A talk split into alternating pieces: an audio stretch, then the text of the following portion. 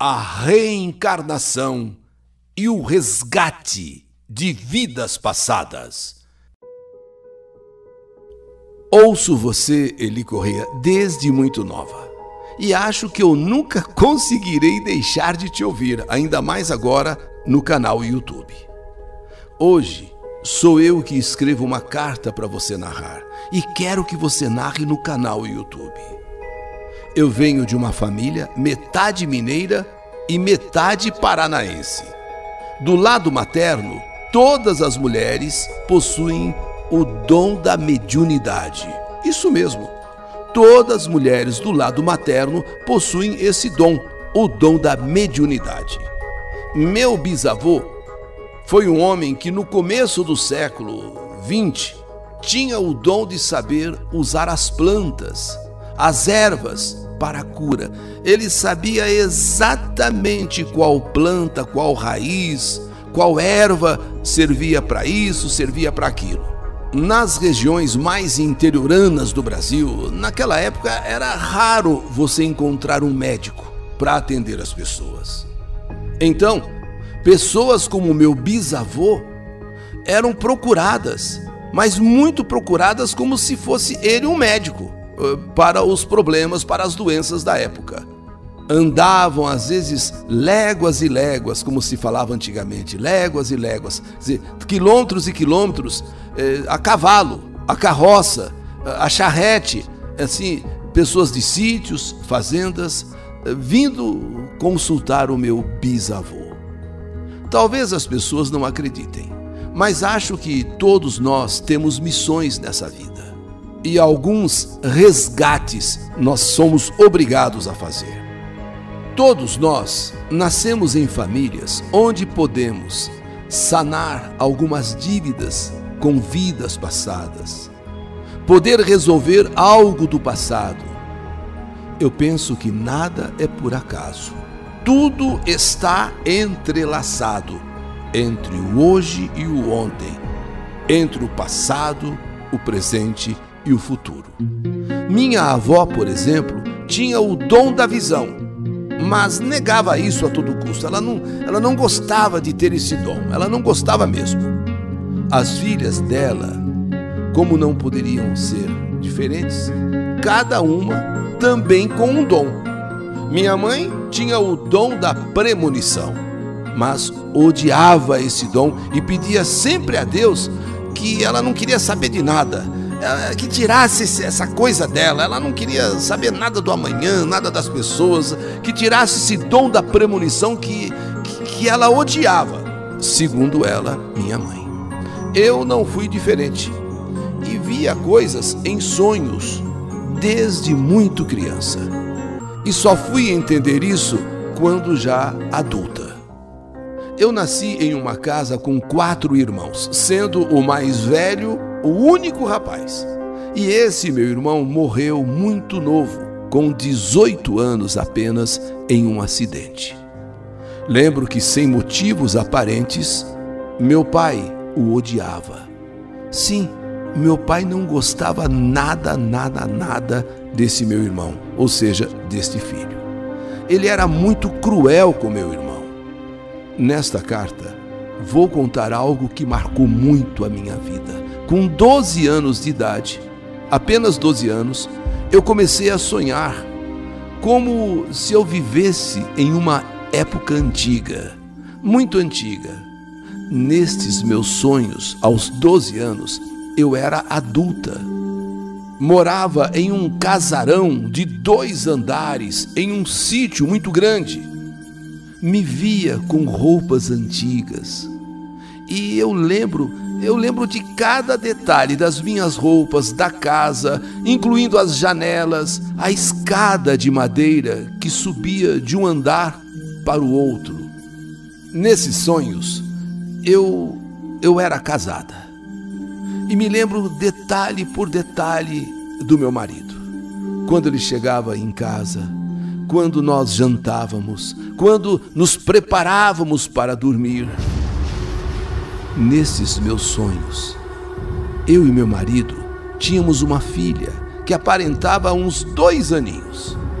Ela dormia entre nós. E de manhã, meu marido acordava agoniado e dizia que tinha que ir embora, pois era necessário, e pedia que eu não o procurasse.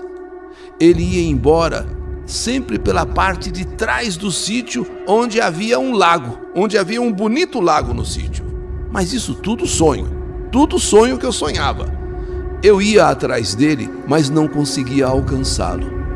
E aquilo de não alcançá-lo me deixava desesperada, me deixava entristecida. Era como se ele tivesse ido embora e eu não pudesse fazer nada. Sonhei com isso durante muito tempo. Eu adulta, eu casada, eu morando naquela casa, aquelas escadas de madeira, sabe, nossa filhinha. E aos poucos, bem devagar, o sonho foi mudando. Passaram a ser os meus sonhos de tempos mais novos, de tempos mais de agora. E eu procurando meu marido, eu procurando meu marido, procurando meu marido, procurando meu marido. Eu ia para muitos lugares querendo saber onde ele estava. Eu lembrava de quando ele havia desaparecido por aquele, aquela parte de trás do sítio onde tinha aquele lago, e agora eu queria saber para onde ele tinha ido embora, onde ele se encontrava. No último sonho que eu me lembro, já era um tempo atual. Eu parava atrás de uma árvore em uma rua, ficava olhando para uma casa onde tinha uma caminhonete branca na porta. Eu esperava, esperava, esperava. Era naquela casa que morava meu marido. E eu esperava atrás daquela árvore até ver ele sair. Eu chamava por ele: Amor, amor. E perguntava: Por que você foi embora? Por que você foi embora? E ele olhava para mim e apontando para uma casa dizia: você não entende. Eu tive que ir embora. Vá embora você agora. E não olhe para trás. Não quero te ver chorando. Eu não quero te ver chorando. E nesses sonhos, eu ia embora. Não olhava para trás e chorava muito. Depois de um último sonho, nunca mais sonhei sobre isso. Os anos passaram e eu agora já estava com 20 anos e trabalhando em uma indústria. Eu cuidava da parte administrativa, dando suporte à gerência. Tinha contato com clientes, em grande parte por telefone e alguns pessoalmente. Acabei desenvolvendo uma grande amizade com um comprador. A cada semana ou a cada 15 dias, este comprador ligava fazendo os seus pedidos. E com isso, fomos estreitando o nosso relacionamento. O tempo foi passando e com a amizade feita com este comprador, ele aproveitava, falava sobre um ex-casamento e eu o ouvia. E também comentava sobre um ex-namorado. Enfim, não era só a compra com o passar do tempo. A gente também conversava sobre, sobre nossas vidas o tempo passando. Nós não nos conhecíamos, apenas por telefone. Ele fazendo seus pedidos, eu anotando, depois mandando entregar seus pedidos e aproveitávamos para conversar um pouco sobre nós. Até que, eh, numa certa ocasião, num certo dia, eu falei para ele: Olha, eu estou indo num shopping comprar uma roupa. E ele comentou: Poxa, eu tenho que fazer uma troca. Vamos nos conhecer pessoalmente? Vamos! Resolvemos então eu ir num shopping para comprar uma roupa e ele ir no mesmo shopping para fazer uma troca. E assim pudemos nos conhecer finalmente pessoalmente. E isso depois de um ano só falando por telefone. Durante um bom tempo só tratando de negócios, depois fomos estreitando nosso relacionamento, conversamos, uh, conversando sobre nossas vidas, até que finalmente resolvemos nos conhecer pessoalmente depois de um ano só falando por telefone. Combinamos de nos encontrar em frente a uma loja. E quando eu cheguei, acontece uma coincidência. Eu levo um susto, eu fico chocada e percebo que ele também, ao me ver, se assustou. Ficou assim meio que paralisado por um instante. Finalmente, segundos depois, eh, oi, eu sou fulano de tal, eu, eu sou fulana. É, então, prazer em conhecê-lo, prazer em conhecê-la, sabe aquela coisa?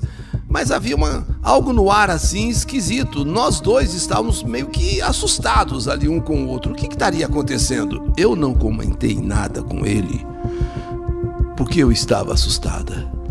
Porque eu levei aquele choque. Ele era exatamente o homem dos meus sonhos. Inacreditável ali naquela loja, na porta, me esperando, exatamente o homem dos meus sonhos. Por um momento eu cheguei até a pensar se não estivesse sonhando, se eu não, se eu não estava sonhando. Ele era o homem dos meus sonhos de tempos atrás, porém não comentei nada com ele a respeito disso. E ele também depois se descontraiu, tal. Havia qualquer coisa no ar, mas tudo bem.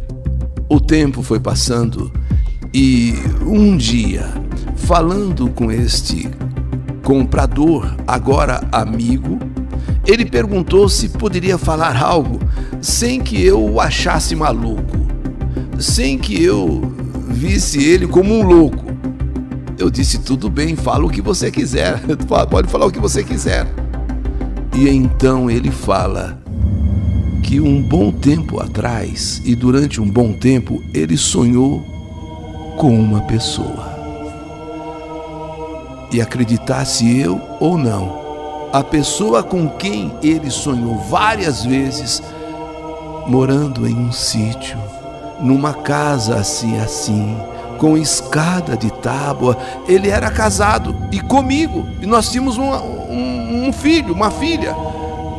Eu nessa hora, eu fiquei pasma. Sabe quando você fica de boca aberta? Ele fala de um sonho como se nós dois tivéssemos sonhado o mesmo sonho, inclusive descrevendo com detalhes.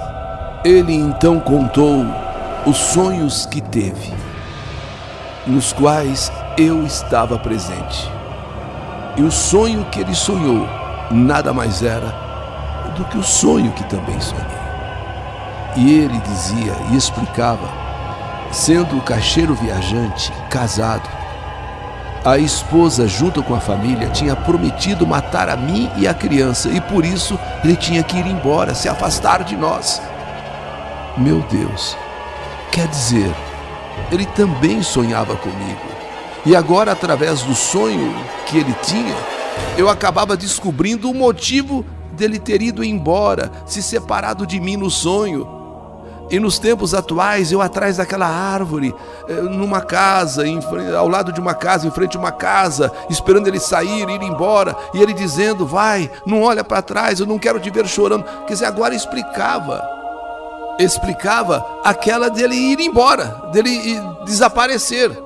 Mesmo assim, mesmo assim, eu não contei para ele o meu sonho, que era igual, exatamente igual e entre nós começou a existir algo além de amizade. Acabamos por namorar.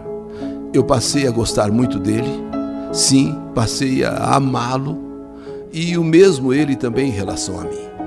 E com o passar do tempo, percebi que ele começou a se envolver com uma pessoa do trabalho dele. E eu descobri. Descobri na mesma época que também estava grávida eu descobri um caso dele com uma moça da empresa onde ele, onde ele trabalhava e também descobri ao mesmo tempo que eu estava grávida. Foi onde eu entendi tudo. Esse rapaz só havia entrado em minha vida para me dar um filho. E que nós nunca iríamos ficar juntos. Assim como não foi possível no sonho ficarmos juntos, na vida real também não ficaríamos. Portanto, nem nessa, e nem em outras vidas, e nem numa próxima reencarnação ficaríamos juntos. Os nove meses passaram, meu filho nasceu e quase eu e ele morremos no parto. Meu filho nasceu com bronquite severa, grave, ficou internado dois meses dois meses. E quanto ao pai do meu filho, o homem dos meus sonhos, e também da minha vida real, sumiu. Nunca mais deu o ar da sua graça. Aliás, eu sei como encontrá-lo, mas não tenho interesse nenhum. Bom, meu filho, desde muito pequeno, era a verdadeira descrição completa do meu irmão falecido. Ninguém vai acreditar. Olhar para o meu filho era olhar para o meu irmão, que havia falecido aos 18 anos de acidente. Até as pintas no corpo do meu filho são iguais às pintas que o meu irmão tinha, nos mesmos lugares. Meu pai, só que aí acontece o contrário. Meu pai, que praticamente odiava meu irmão, odiava aquele filho, sabemos as causas ou as razões. Meu pai, ao contrário, é um grude com o meu filho. É um grude. Amor assim à primeira vista. Onde o meu filho está, está lá o meu pai. Onde o meu pai está, está lá o meu filho. Quer dizer, avô e neto. Neto e avô. Meu pai fazendo de tudo pelo meu filho. Meu Deus, como ele tratava, mimava o neto. E como o neto também era grudado no avô. Viviam agarrados o tempo todo. Meu pai faleceu há seis anos.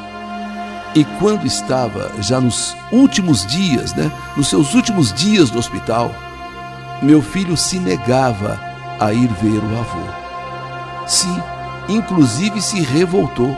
Não queria que o avô morresse. Não queria ter a lembrança do avô nas últimas horas de vida. Não queria ter a lembrança do avô num caixão. Ele, ele simplesmente não aceitava que o avô pudesse morrer. Um dia, em uma das reuniões do centro espírita, foi tocado nesse assunto. Pois o meu filho seria a reencarnação do meu irmão. Tinha que voltar na família novamente para resolver a pendência com o meu pai. A pendência filho e pai. Eles disseram no centro espírita que era uma pendência antiga. Meu pai e meu irmão. Ele não gostava do meu irmão. Ele odiava o meu irmão mas isso não poderia ficar assim para a eternidade. Foi quando aconteceu de eu engravidar e meu irmão se reencarnar em meu filho. E como neto agora e avô, aquela pendência de pai e filho foi finalmente resolvida. Meu pai um amor tão grande pelo neto, o neto tão grudado no avô, mas nada mais, nada menos, era o resgate que meu pai estava fazendo através do neto, o amor que ele não deu ao filho. E o filho, que não manifestou amor ao pai, agora, através do neto, se dedicava totalmente para o vô era necessário conversar com meu filho para aceitar a passagem do meu pai, pois a tristeza dele estava impedindo nosso pai de descansar.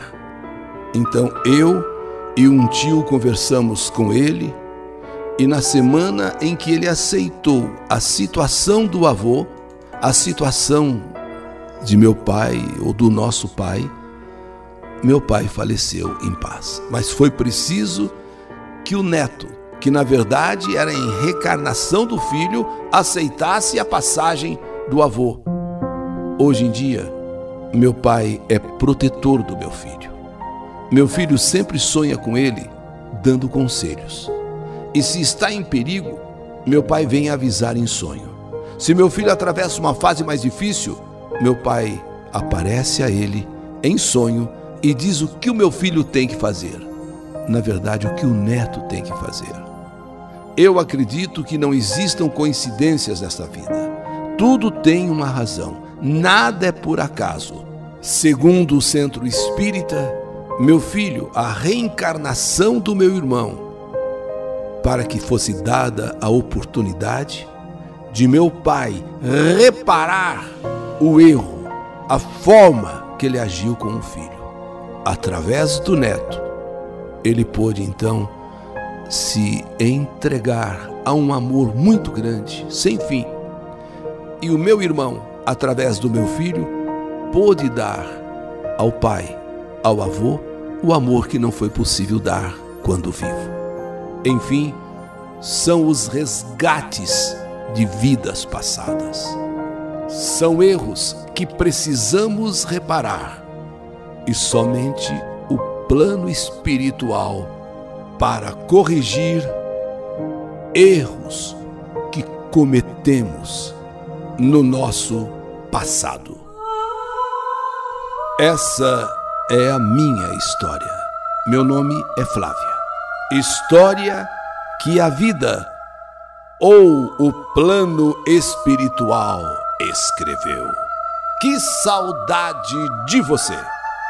A reencarnação e o resgate de vidas passadas. História do canal YouTube Eli Correia Oficial.